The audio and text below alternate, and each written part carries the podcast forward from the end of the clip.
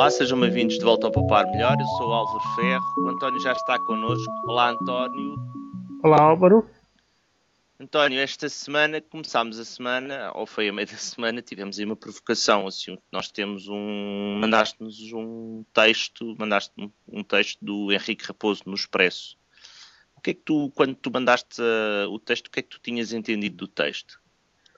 Eu, por acaso, o, o, o entendimento do texto tem sobretudo a ver com o horário de trabalho uh, em Portugal. Uh, muitas vezes, até neste cenário de crise que temos vivido, muitas vezes comparamos-nos com outros países e essa comparação normalmente é feita com os países do norte da Europa. Países esses onde existe um horário regular de trabalho. As pessoas entram de manhã cedinho e depois saem cedo. Normalmente sai-se 4 e meia, 5, 4, um bocado das empresas, mas também tem um bocado a ver com, obviamente, com, com as especificidades do norte da Europa, em que faz noite mais cedo, não é? especialmente no inverno. Um, eu sou um alto defensor disso, é que as pessoas, e eu próprio, em termos profissionais, sou, sou um grande defensor de que devemos começar a trabalhar, devemos trabalhar, e depois, quando, quando é o horário de sair, é para sair, não, não, é, para... não é para andar lá a fazer maratonas, não é? Exatamente. Embora as pessoas que me conhecem pessoalmente sabem que no passado nem sempre foi bem assim. tu eres famoso.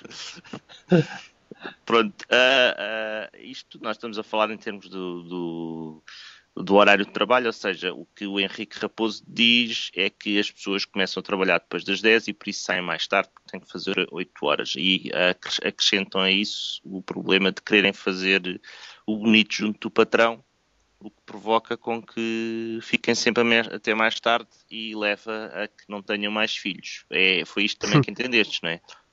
Eh, não, a parte do. Não foi isto que entendeste do argumento dele? Meu, foi isto que eu entendi do argumento dele. o texto, o texto é, é, é altamente concentrado na, questão do horário, na questão da relação um bocado uh, patrão-empregado, no ir ficando, não é? Uh, ir ficando porque alguém fica e depois todos ficam. Curiosamente, no meio do texto surge um exemplo de uma ministra um, de, um, de, um, governo passado que tentou contrariar isso e, e, aparentemente foi bem sucedida, não foi, digamos ao contrário. um, mas o que acontece é que o título do artigo é, é, que realmente parece completamente está completamente descabido do texto, até porque no texto do artigo só no final se fala mais propriamente de porque é que isto tem uma relação qualquer com os filhos. Eu penso que são duas problemáticas completamente separadas, embora interligadas, sobretudo quando temos realmente filhos para, para tratar, não é? porque dá um bocado a ideia das pessoas que têm filhos versus as pessoas que não têm filhos e de como é que isso pode influenciar, digamos, com uma coisa ou outra. Mas eu não sei se é consequência ou causa, não é?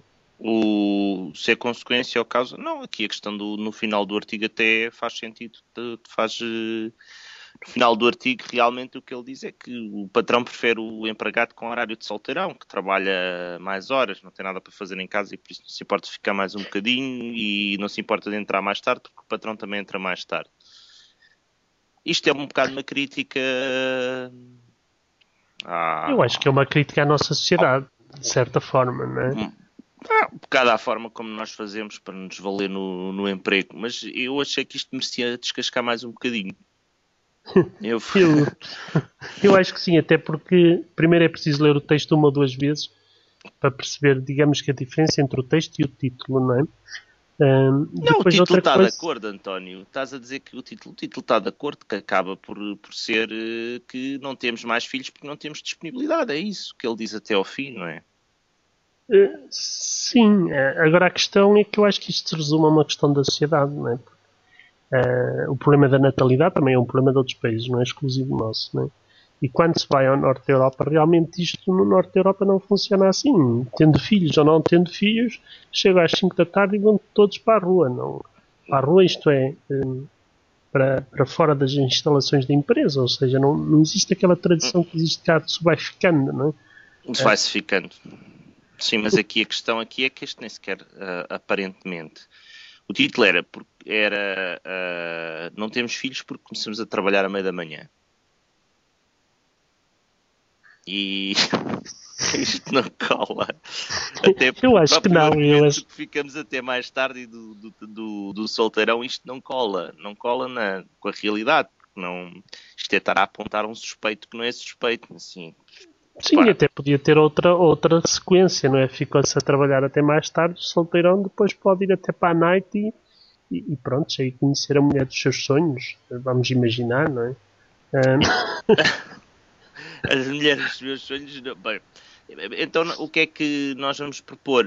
Mais, uh, mais três suspeitos que não vamos investigar naturalmente em termos científicos, não vamos avaliar os valores, mas que são realmente uns suspeitos mais interessantes do que a pessoa começar tarde e acabar tarde. Porque nós, uhum. aqui há um tempo, nós temos aqui um, um artigo sobre, a, sobre a, a, as horas que temos disponíveis no dia, não é? E, Exato.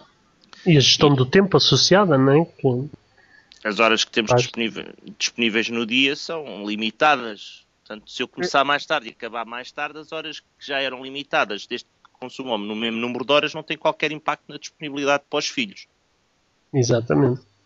O que tem impacto é, hum, muito provavelmente, na, na sincronização dos horários. Isso sim, porque as escolas têm, mas mesmo isso, há escolas a começar às nove e meia, e, e depende, exatamente. E, Portanto, e depende isso... da idade dos filhos, não é? Porque, por exemplo, no secundário até é habitual algumas vezes só ver aulas de tarde.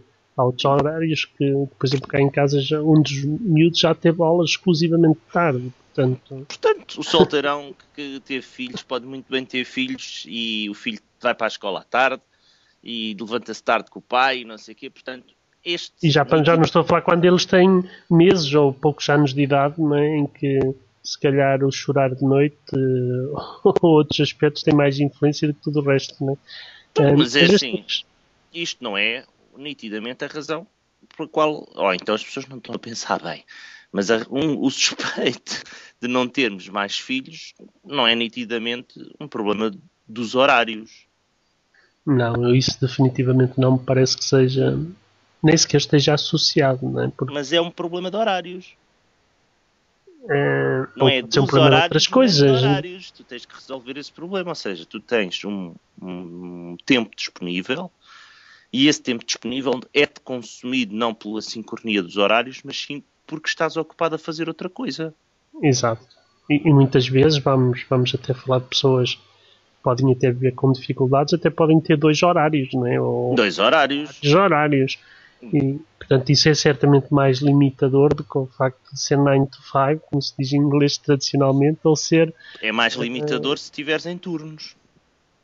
Sem, sem dúvidas. É uma dificuldade muito grande. É? nessas é? circunstâncias e, e reconheço que é, que é realmente. Eu, eu teria bastantes dificuldades em adaptar-me, com certeza, ao, ao cenário desses. É? Mas, mas vamos dar razão, vamos dar razão ao, ao Henrique Raposo apenas no ponto da duração do horário de trabalho, porque aí é um abuso. Há pessoas que ficam a, a ocupar a cadeira e isto porque não consigo, não entendo que as pessoas que ocupam a cadeira e a máquina de café sejam pessoas que estejam a trabalhar, estão lá, mas isso é, real, não... isso, isso, é realmente um problema. Somarmos... Eu não tenho qualquer dúvida nesse aspecto. É? é uma questão de produtividade versus duração ou tempo Eficiência. que se está. Portanto, não há qualquer dúvida sobre, sobre esse aspecto. Produtividade é o custo do trabalho, uh, uh, o que só é o que é o resultado do, do valor com que conseguimos vender o custo do trabalho, ou seja, o lucro que tiramos do custo contra o custo do trabalho. Uh, Exato, mas se não se faz nada, a produtividade a não é grande coisa. Não? É? Estavas a falar de, não de produtividade, mas de eficiência, não é? é o pro, pro, produto, eficiência e eficácia, produto com o mesmo, com o mesmo tempo. Porque eu posso, eu posso estar sem fazer nada o dia todo e com uma venda garante o, o, os resultados, com uma venda garante o lucro do, do ano inteiro. É, portanto, é, nós, Sim, mas isso, produtividade isso tem será... outros fatores aqui a jogar. Depende Estamos da função. de áreas comerciais, de áreas técnicas, de áreas laborais, produtivas, intensivas. Obviamente, estamos a falar de muitos cenários, não é? Um, mas eu penso que aqui o importante é realmente uma coisa é o horário. Um, o que é que se faz dentro dele é obviamente um problema que, é, que não está dentro deste artigo. Não era, não era esse fim. Exatamente. Não era esse o fim. Mas, mas o que tempo que estamos fora de casa era importante, não era? Sim, sim. E, e, e tu, tu vais referir aqui aspectos que eu acho que são decisivos, não é? O tempo que se perde, por exemplo, a chegar ao emprego. Hoje em é, dia acho que é um é. dos problemas maiores da nossa sociedade. Já falámos também sobre isto aqui no passado. Eu, por exemplo, rentabilizo ouvindo podcasts. Uh, se conseguirmos de alguma forma o rentabilizar, não é tempo absolutamente perdido, mas é tempo que certamente não sobra para os filhos, quer dizer, exceto naqueles casos em que os filhos vão com os pais e aí Epá, pode ter umas conversas. Epá, mas se for muito tempo, carro, coitadinhos de todos, dos pais e dos Pois. filhos. António, mas nós eh, temos aqui mais questões sobre o tempo esta semana, não temos? Temos o- algo que vai chegar ao fim do seu tempo, ao fim destes anos todos. Vais, vais-nos falar do quê? Vamos falar de, de uma coisa que, qual- que- que será entendido por algumas pessoas quase como um enterro do XP, mas nós estamos ainda a falar de um defunto. Ah, mas vai ser qualquer coisa que eu penso que vai ter muita, muito alcance em termos das notícias da próxima semana eh, e que provavelmente vai ficar, vai ficar associado a um conceito do fim do Windows XP ou qualquer coisa do género. O Windows XP foi um, um sistema operativo que veio substituir veio substituir o que, o que o Windows tinha como sistema operativo mais utilizado, que era o Windows 3.11. Hum, acho que Era isso, não era? Houve, Eles fizeram um variantes, caminho, houve o Windows Me, houve É, houve umas Houve assim umas- caminho, mas era o as 3.11 é eles- variações. Era, era, o, Eh, era o Windows 3.11 que eles vinham substituir. Tu E tinhas. o Windows eh, 2000, também havia o Windows 2000. Aquelas coisas que a gente já não se lembra muito também. Ah, pois é, havia o Windows 2000, era isso. Veio substituir o 2000, Exato. era É. isso. O Mi era o doméstico. Exato, esse, esse então era um desastre, não é? Não se conseguia É. fazer não sei quantas coisas e a rede interna só podia ser lá da configuração que lhes dava na telha. Exatamente, era, era, era qualquer coisa que eu acho que passou rapidamente à posteridade. Mas o Windows XP, ainda hoje, eh, crê-se que existem 500 milhões de instalações de Windows XP. Acho que ainda é o segundo sistema operativo, ahm, o terceiro, perdão, o segundo ou o terceiro, porque há o Vista e depois há o Windows 7. Mas acho que a maior parte das pessoas do Vista já passou para o Windows 7. O Vista também realmente é daquelas transições que rapidamente será esquecida. Eh, e portanto o XP, eh, ainda segundo algumas das estatísticas, é um sistema operativo muito utilizado. E que então na próxima semana vai ser declarado como não tendo suporte pela Microsoft. E basicamente é isso que vai acontecer, porque a Microsoft, isto é um aspecto mais técnico, todas as segundas terças-feiras do mês faz a atualização ahm, através do Windows Update eh, dos problemas e os bugs que surgem no Windows e portanto na próxima terça-feira vai fazer isso pela última vez para, para o Windows XP. Eh, e portanto isso não significa que o Windows XP vai acabar. Ou seja, as pessoas têm o Windows XP em suas casas, nos seus computadores fixos ou portáteis e ele não vai acabar.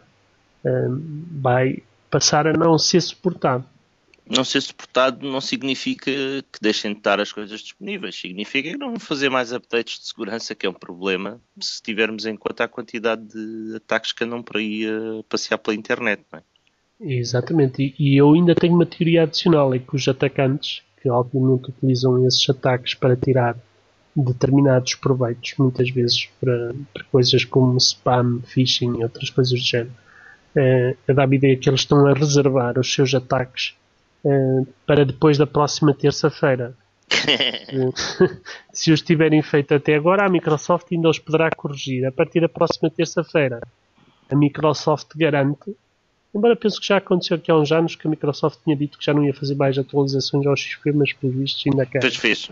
Pois é muito, são muitos, António, são muitos. E, e, portanto, eu acho que os atacantes estão-se mesmo a preparar para na próxima quarta-feira começarem a, a- quase que este jogo de póquer, é? Eh, fazes ou não fazes, jogas ou não jogas.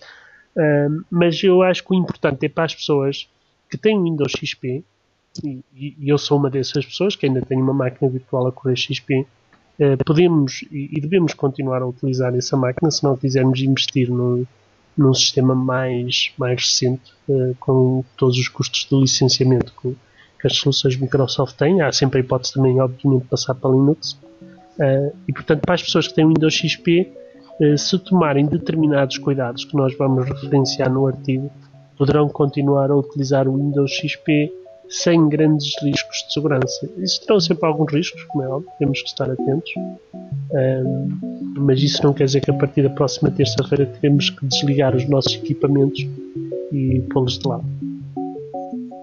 António, esta semana ficamos por aqui. Obrigado, António. Adeus, Álvaro.